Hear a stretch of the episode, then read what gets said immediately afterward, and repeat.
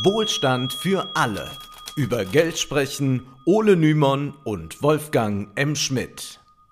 Hallo und herzlich willkommen. Hallo Wolfgang.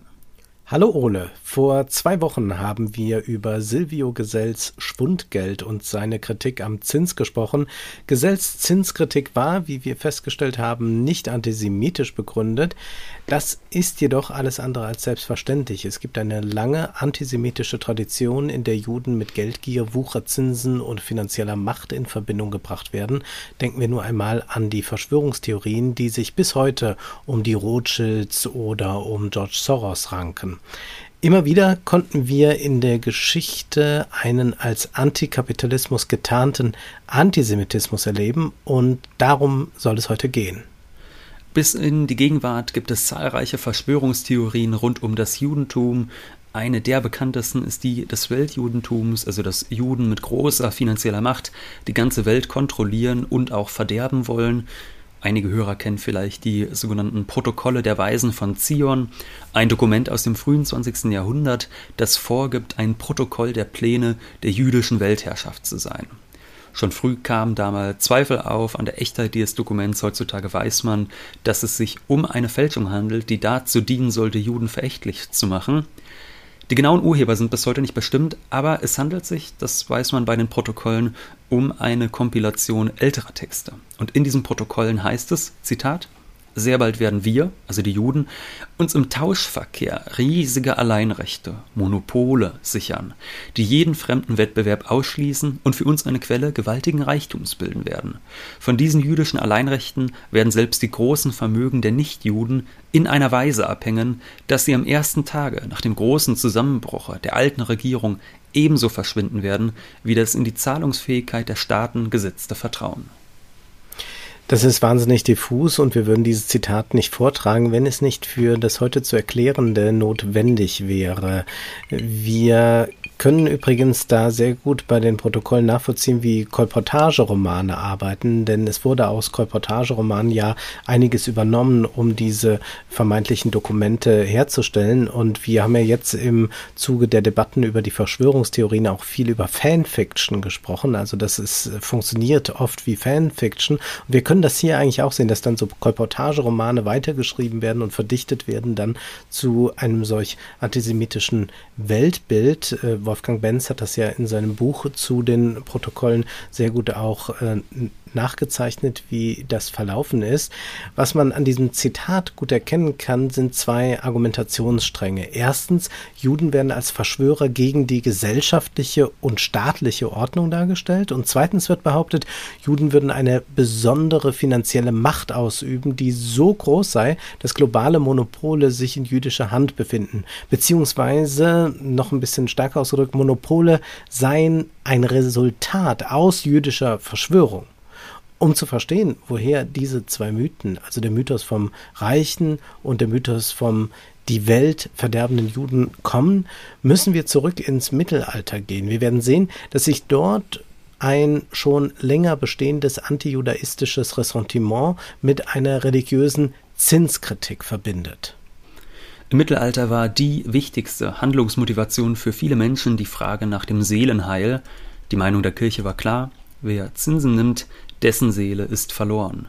Papst Leo der Große sagte im 5. Jahrhundert, des Geldes Zinsgewinn ist der Seele tot und Legitimation dafür, für diese Ansicht, lassen sich in der Bibel zuhauf finden. Beispielsweise heißt es dort, ihr sollt leihen, auch wo ihr nichts dafür hoffen könnt. Also soll heißen, ihr sollt leihen, ohne euch davon einen eigenen Vorteil zu versprechen. Oder es heißt dort, du sollst ihm, deinem Bruder, weder dein Geld noch deine Nahrung gegen Zins und Wucher geben. Zinsen galten als Abart der Todsünde der Habgier, sie galten als ungerecht und sie galten als Diebstahl an der Zeit. Dazu schreibt der Mittelalterhistoriker Jacques Le Goff, Wucher ist Diebstahl, der Wucherer ein Zeitdieb, denn er lässt sich die Zeit, die Gott allein gehört, zwischen Verleih und Rückzahlung bezahlen. Mit dem Wucher entsteht also eine neue Zeitart, die Wucherzeit. Thomas von Aquin zufolge war Wucher eine Sünde gegen die Natur, Geld pflanzt sich nicht fort, schrieb er. Ein anderer Autor des 13. Jahrhunderts stellte fest, die Wucherer sündigen gegen die Natur, indem sie aus Geld Geld erzeugen wollen, wie ein Pferd aus einem Pferd oder ein Esel aus einem Esel. Zinsen wurden also von den kirchlichen Autoritäten aus vielen Gründen verdammt, weil sie als habgierig und ungerecht angesehen wurden, weil sie als Zeitdiebstahl galten, obwohl Gott allein die Zeit gehört und weil es sich um eine Verletzung der Natur handle. An dieser Zinskritik ist jedoch erst einmal nichts antisemitisch gewesen. Es galt keineswegs nur für Christen, dass sie einander nicht gegen Zinsen Geld leihen sollten. Es galt auch als unjüdisch, wenn ein Jude von einem anderen Juden Zinsen nahm. Es gab also neben dem biblischen auch ein rabbinisches Zinsverbot, das vor allem aus der Solidarität mit den Schwachen hergeleitet wurde. Denn wer seine Zinsen nicht bedienen konnte, musste oftmals ein Pfand entrichten und das konnte für arme Menschen im Mittelalter schnell zu einer existenziellen Bedrohung werden, zu einer materiellen Bedrohung und deshalb wurde Zinsnahme als unmoralisch angesehen im Christentum wie im Judentum. Ein Christ sollte einem Christen zinsfrei Geld leihen, nicht zu seinem eigenen Profit, sondern um dem anderen zu helfen und dasselbe galt für Juden auch. Anders verhielt es sich jedoch, wenn ein Christ einem Juden einen Kredit gab oder umgekehrt.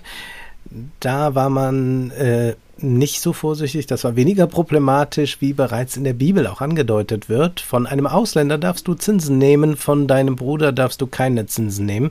Und diese Ausnahme machte man sich im Mittelalter zunutze, denn die realen ökonomischen Verhältnisse waren zwar noch keine kapitalistischen, jedoch gab es gerade in den Städten ab dem 12. und 13. Jahrhundert einen vermehrten Geldbedarf.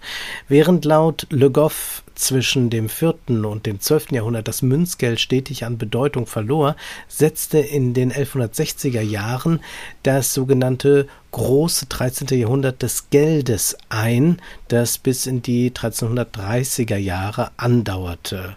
Der Handel nahm Fahrt auf, immer mehr Abgaben mussten in Geld entrichtet werden, gleichzeitig herrschte vielerorts Münzknappheit, ein Geldhandel wurde damit immer notwendiger.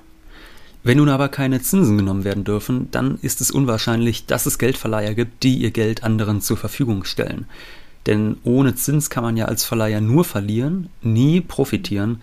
Und das mag im privaten Umfeld noch denkbar erscheinen, dass man einem guten Freund, um ihm zu helfen, zinsfrei leiht. Aber ein Geschäft lässt sich so nicht machen. Also musste ein Umweg gefunden werden. Und der bestand eben darin, du hast es eben schon angedeutet, dass in vielen Städten Juden gegenüber Christen die Rolle des Geldverleihers einnahmen. Michael Brumlik schreibt in seinem Buch Antisemitismus, da der Geldbedarf der feudalen Höfe für Repräsentation und Bewaffnung stieg und der Fernhandel an Bedeutung gewann, wurde die Einführung einer ökonomischen Praxis erforderlich, die die traditionelle Theologie, sei sie christlich, jüdisch oder islamisch, ihren Anhängern eigentlich untersagte. Das Kreditgeschäft, also das Verleihen von Geld gegen Zins, der zunehmende Handel sowie Geldbedarf vor allem der Höfe machte den als unchristlich und auch unjüdisch geltenden Geldverleih gegen Zinsen zu einer ökonomischen Notwendigkeit. Die Lösung des Dilemmas bestand darin, dass diese Tätigkeit, jedenfalls im christlichen Abendland, den Juden geradezu aufgezwungen wurde. Und aufgezwungen ist hier wirklich wörtlich zu nehmen, es trifft es recht gut, denn es war ohnehin so, dass Juden aufgrund der antijudaistischen Vorurteile manche Berufe gar nicht ergreifen konnten. Oftmals durften sie kein Land erwerben, sie waren dementsprechend seltener in landwirtschaftlichen Berufen zu finden und die Bedeutung der Landwirtschaft war ja, wie wir wissen, im Mittelalter deutlich höher als heute. Soll heißen, es gab deutlich mehr Menschen, die in diesem Bereich gearbeitet haben. Anders war es dann wiederum in den städtischen Berufen, also so konnten Juden dann beispielsweise als Ärzte arbeiten und ihr so verdientes Geld verliehen sie dann an nicht vermögende Christen in den Städten. Eine Rolle, die ihnen, wie man hier noch einmal dringend wiederholen sollte, gewissermaßen aufgezwungen wurde, weil ihnen manche Berufe verschlossen blieben.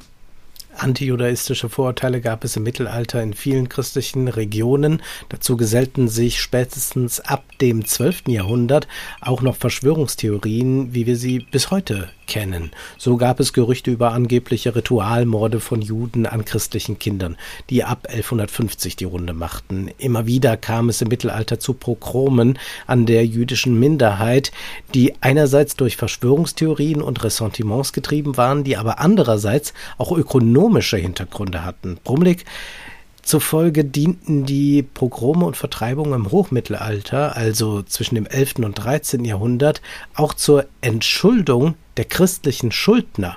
Viele Juden wurden aus Westeuropa und den deutschen Ländern nach Polen und Russland vertrieben, was für die christlichen Schuldner den Vorteil hatte, dass sie ihre Schulden mit dieser Vertreibung gleich mitgetilgt hatten nicht ganz eindeutig festzustellen ist, wie groß dieses Phänomen des Zinsverleihs von Juden an Christen im Mittelalter wirklich war.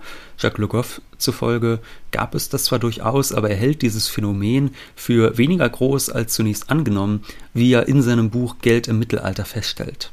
Zitat dass im vorliegenden Essay nicht, von, äh, nicht viel von Juden die Rede ist, liegt daran, dass in jenen Gegenden Europas, in denen der Geldumlauf am regsten war, die Juden schon zu einem frühen Zeitpunkt, nämlich im 12. und vor allem im 13. Jahrhundert, durch die Christen verdrängt und fast überall vertrieben worden waren. Aus England im Jahr 1206, aus Frankreich im Jahr 1306 und endgültig im Jahr 1394. Damit wird deutlich, dass das Bild des Juden als Mann des Geldes weniger der Wirklichkeit entspricht als einem Fantasiebild das auf den Antisemitismus des 19. Jahrhunderts vorausweist, wenngleich es Juden gab, die Geld auf kurze Zeit zu hohen Zinsen verliehen.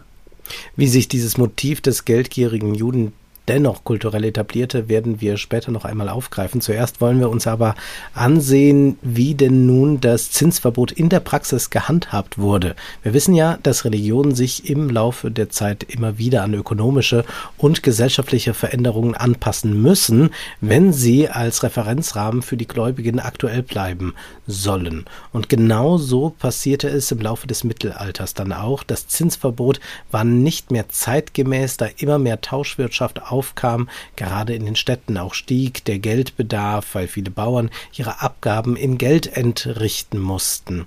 Das Zinsverbot wurde daher aufgeweicht und es wurden Legitimationen gefunden, die es auch Christen erlaubten, von anderen Christen Zinsen zu nehmen, ohne dass sie damit direkt um ihr Seelenheil gebracht waren.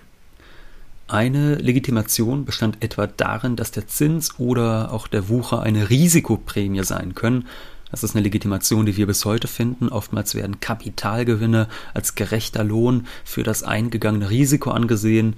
Eine weitere Legitimation bestand darin, dass das Geld, wenn es nicht verliehen worden wäre, anderweitig gewinnbringend hätte eingesetzt werden können und dass es sich somit um eine Kompensation dieses entgangenen Gewinns handelte. Eine weitere Idee, es handele sich um eine Entschädigung für aufgewendete Arbeit, denn wer Geld verlieh, musste es sich zuerst einmal verdient haben, und besonders im 13. Jahrhundert wurde dann das Thema der Gerechtigkeit besonders bedeutsam, weshalb dann ein gerechter bzw. vernünftiger Zinssatz als akzeptabel galten. Was jetzt genau gerecht ist und was ungerecht und was vernünftig und was unvernünftig ist, da lässt sich zugegebenermaßen schwierig eine objektive Grenze ziehen, wenn man sich mal ansieht, was damals als vernünftiger Zinssatz galt. Das klingt in unseren heutigen Ohren gigantisch hoch. Laut Le Goff war so ein Zinssatz von 20 Prozent damals gerecht und vernünftig. Also ich glaube, im Springerhaus würde man sich glatt zurück ins Mittelalter wünschen. Da gäbe es dann noch 20 Prozent Zinsen für unsere deutschen Sparer. Ja, oder man kann jetzt auch in die Türkei blicken, da hat man halt einen Leitzins äh, derzeit von 15 Prozent, was aber nicht äh, für die wirtschaftliche Stabilität des Landes spricht. Und wir müssen beim Mittelalter selbstverständlich diese große gesamtgesellschaftliche Armut sehen und wahrscheinlich auch bei einem recht hohen Kreditausfallrisiko äh, müssen wir das noch erkennen. Ne? Also da äh, ist äh, mit Sicherheiten so eine Sache, wenn Leute früh sterben und, und, und. Bemerkenswert ist jedenfalls, dass wir hier sehen können, wie die realen ökonomischen Verhältnisse eine moderate Anpassung der religiösen Dogmen erfordern, die dann auch tatsächlich stattfindet. Und dazu bedarf es dann natürlich der Fantasie der Scholastiker, die die alten mit den neuen Werten in Einklang bringen müssen. Bei dieser Entwicklung ist festzuhalten, dass die Bedeutung jüdischer Kreditgeber abnahm. Einerseits, wir haben es eben schon erwähnt, wurden viele Juden vertrieben, andererseits konnten Christen nun unter bestimmten Umständen Zinsen nehmen, ohne dass ihre Seele deshalb als verloren galt. Es änderte nichts daran, dass sich das Bild vom geldgierigen Juden bereits im Mittelalter kulturell festgesetzt hat, etabliert hat in der didaktischen Literatur, aber auch in Epik und Lyrik des Mittelalters ist dieses Bild vom reichen Juden immer wieder auffindbar. Und hier kann man auch wunderbar sehen, wie sich so ein Vorurteil verselbstständigen kann. Also, dass Juden überhaupt zu Geldverleihern werden mussten, lag ja an den tradierten Vorurteilen und an einer diskriminierenden Politik, die Juden den Zugang zu einigen Erwerbszweigen verunmöglichte und im Laufe der folgenden Jahrhunderte wurde dann aus der Tatsache, dass manche Juden im Hochmittelalter Geldverleiher waren, ein neues Vorurteil, das vor allem im rassetheoretischen Antisemitismus, der im 19. Jahrhundert aufkam, verfestigt wurde. Im Mittelalter bot sich den Juden zumindest oft noch die Möglichkeit, zum Christentum zu konvertieren, also Teil derselben Religionsgemeinschaft zu werden. Dieser Antijudaismus ging also nicht davon aus, dass Juden an sich eine Rasse und als solche minderwertig seien. Das ändert sich im 19. Jahrhundert. Damals bestand der moderne rassistische, entstand der äh, moderne rassistische Antisemitismus der Juden als zersetzend brandmarkte. Micha Brumlik zufolge handelte es sich dabei oftmals auch um eine Reaktion auf die kapitalistischen Verwerfungen. Brumlik schreibt, dieser auf christlichen antijudaistischen Traditionsbeständen beruhende Rassismus stellt eine paranoide Verarbeitung der durch die einbrechende Moderne und die Durchsetzung des Kapitalismus verursachten gesellschaftlichen Krisen dar. Gucken wir uns mal diese paranoide Reaktion auf die Moderne genauer an. Das wird besonders sichtbar in den schon anfangs zitierten Protokollen der Weisen von Zion. Viele gesellschaftliche Umbrüche, die den Menschen damals Angst machten, die werden darin den Juden angelastet. Eine Verschwörungstheorie, die in den Protokollen auftaucht, ist etwa, dass die Juden hinter dem damals neuen Verkehrsmittel der U-Bahn stecken. Heutzutage würde man erstmal denken, ja, was soll denn daran negativ sein? Prima Sache. Die U-Bahn war doch ein großer Fortschritt im öffentlichen Verkehr. Naja, in den Protokollen wird das moderat gesagt anders interpretiert. Da heißt es für den Fall, dass sich die Nichtjuden gegen die Juden und ihre angebliche Herrschaft auflehnen, Zitat, für diesen Fall haben wir ein letztes, furchtbares Mittel in der Hand, vor dem selbst die tapfersten Herzen erzittern sollen.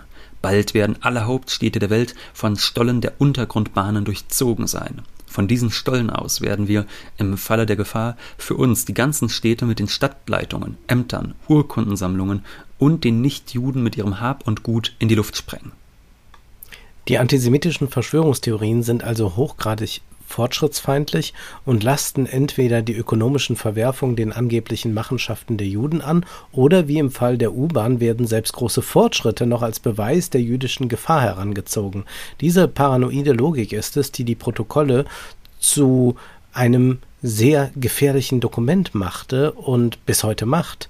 Nach seiner Entstehung im frühen 20. Jahrhundert verarbeitete verbreitete sich äh, dieses Dokument dann in der ganzen Welt, beziehungsweise dieses vermeintliche Dokument. Auch der Automobilgigant Henry Ford, der ein glühender Antisemit war, verbreitete die Protokolle in seinem Buch The International Jew, ein Buch, das später in der deutschen Ausgabe auch in Hitlers Bibliothek gefunden wurde. Ja, und die Protokolle werden von Hitler in Mein Kampf als echtes Dokument verteidigt und in der Ideologie des NS-Staates konnten wir sehen, wie die schon im Mittelalter angelegten Verschwörungstheorien und Mythen vom reichen Juden in eine mörderische Politik gegossen wurden. Für Hitler steckte hinter allem Bösen in der Welt das reiche Weltjudentum, das wahlweise für liberale Demokratie oder Bolschewismus, für Kapitalismus oder Kommunismus stand. Und der narzisstische Antisemitismus war ja auch von einer Wirtschaft besessen, äh, die man glaubte äh, herstellen zu können, indem man die Juden entfernt und dann würde man ein harmonisches Gleichgewicht wiederherstellen. Deswegen ist der so ähm, äh, radikal wichtig auch, also für die Nazi-Wirtschaft dieser Antisemitismus, äh, dass man glaubt, dass damit, äh, wenn äh, die Juden nicht mehr da sind, der Kapitalismus befriedet werden könne. Das stützt sich also auf genau diese Fantasie, die eigentlich im 19. Jahrhundert dann äh, ihre erste Blüte erlebt. Und wenn man sich die Protokolle, Protokolle der Weisen von Zion genauer ansieht, dann merkt man schnell, dass darin einige tatsächliche Tendenzen des kapitalistischen Systems richtig beschrieben sind, etwa dass es im Kapitalismus zu Monopolen kommt, dass es da eine Tendenz zu gibt. Das hat jedoch nichts mit Religion zu tun, sondern damit, wie der Kapitalismus mit seiner Tendenz zur Akkumulation und Zentralisation allgemein funktioniert. Viele, die heute noch an die Echtheit der Protokolle glauben, verweisen dann auch auf einige Entwicklungen, die darin beschrieben werden, die tatsächlich stattgefunden haben und wollen nicht akzeptieren, dass diese Entwicklungen etwas mit dem Kapitalismus im Allgemeinen, nicht mit jüdischen Kapitalisten im Besonderen zu tun haben. Ja, dass etwa alte Werte erodieren, ist im Kapitalismus das Normalste von der Welt. Denken wir nur an das kommunistische Manifest, in dem Marx und Engels schreiben, alles Ständische und Stehende verdampft, alles Heilige wird entweiht. Dazu bedarf es keiner sinistren Verschwörer, die die Presse untergraben, genauso wie die Monopolisierung des Kapitals auch ein Prozess ist, der keiner Planung bedarf. Und genau darin, dass einige reale Momente des kapitalistischen Prozesses erkannt werden, aber dann einigen wenigen Verschwörern angelastet werden, liegt die große Gefahr der antisemitischen Verschwörungstheorien, weil sie sich auf eine gewisse Alltagsplausibilität berufen können. Manche der von ihnen behaupteten Entwicklungen, die gibt es halt wirklich, nur sie ziehen daraus die völlig falschen Schlüsse. Man könnte vielleicht auch sagen, wenn man das kommunistische Manifest auf Wish bestellt, dann bekommt man die Protokolle der Weisen von Zion. Deshalb sollte man, wenn es zu einer Kritik am Kapitalismus kommt, die nur auf Zinsen oder gierige Banken schielt, innehalten und sich fragen, ob hier wirklich eine Kritik des Kapitalismus stattfindet oder ob es nicht vielmehr um die Aufwärmung alter antisemitischer Stereotype geht. Das soll keineswegs bedeuten, dass es nicht möglich ist, sinnvolle Kritik an Banken zu üben, am Finanzkapitalismus zu üben, genauso wie nicht jede Zinskritik antisemitisch sein muss. Wir haben schon festgestellt, dass es auch in der jüdischen Tradition eine Kritik des Zinses gibt. Wer aber das Übel in der Welt dem Zins anrechnet, der macht sich durchaus verdächtig, wie wir in Folge 105 festgestellt haben. Da ging es um die Postwachstumstheorie und um Serge Latouche, der vom Terror des Zinseszins sprach, eine bedenkliche Wortwahl, noch dazu eine völlig unbrauchbare Kapitalismuskritik, die nicht verstehen will, dass der Wachstumszwang des Kapitalismus nicht im Zins begründet liegt, sondern darin, dass jeder, der im Kapitalismus Geld investiert, dies tut, um einen Profit zu erwirtschaften, also um zu wachsen. Um die Zinskritik und ihre antisemitischen Spielarten wird es auch hier in Zukunft noch gehen. Nun ist aber erst einmal Schluss für heute, denn Zeit ist Geld. Prosit.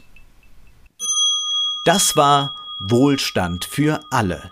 Ihr könnt uns finanziell unterstützen über paypal.me-ole und Wolfgang oder über die in der Beschreibung angegebene Bankverbindung. Herzlichen Dank.